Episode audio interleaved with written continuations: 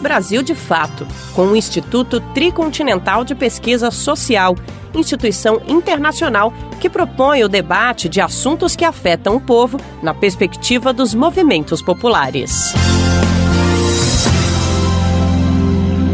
Olá, companheiras e companheiros. Sou Matheus Gringo, pesquisador do Instituto Tricontinental de Pesquisa Social, e apresentamos neste artigo uma reflexão sobre financiarização dos bens naturais e da agricultura. A disputa global por bens naturais estratégicos é uma questão de segurança nacional do imperialismo. A chamada guerra contra o terrorismo foi uma das estratégias principais dos Estados Unidos avançarem no processo de militarização dos territórios, impulsionada pelos interesses de privatização e financiarização da natureza. Enquanto isso, a China emerge como demandante de matéria-prima, contribuindo para o processo de primarização da pauta exportadora dos países dependentes. Ou seja, tanto na visão estratégica dos Estados Unidos, diante de sua vulnerabilidade em relação a minérios estratégicos, quanto da perspectiva da nova rota da seda por parte da China, a América Latina tem centralidade como fonte de matérias-primas. A mesma lógica do avanço do grande capital sobre os recursos minerais na América Latina vale para o mercado de commodities e terras agrícolas. A crise financeira de 2008 intensificou ainda mais esse processo. Logo após o estouro da bolha, por exemplo, cerca de 68% do comércio mundial de matéria-prima foi para as mãos de especuladores. Aquele capital fictício precisava criar lastros reais para não se desvalorizar e acaba migrando para o mercado de commodities e terras agrícolas. Todo esse processo deixou o Brasil ainda mais dependente e subordinado aos interesses estrangeiros e à lógica do mercado. A privatização do processo de financiamento e regulação dos alimentos levou ao enfraquecimento das políticas de segurança alimentar, com fechamento ou privatização de armazéns públicos, por exemplo. Uma das consequências desse processo é o enfraquecimento das políticas de garantia de preços acessíveis dos alimentos à população em momentos de flutuação dos preços, como o que estamos vivenciando com o aumento dos preços de diversos produtos da cesta base. Por fim, e para aprofundar essas questões, convidamos para o seminário Regularização Fundiária e Destruição Ambiental, organizada pelo próprio Instituto Tricontinental em parceria com a Associação Brasileira de Reforma Agrária, o Movimento dos Trabalhadores Rurais Sem Terra e a editora Expressão Popular, que tem o objetivo de debater a questão ambiental em meio à pandemia, o processo de grilagem de terras públicas, a militarização da Amazônia e a financiarização dos alimentos e dos bens naturais.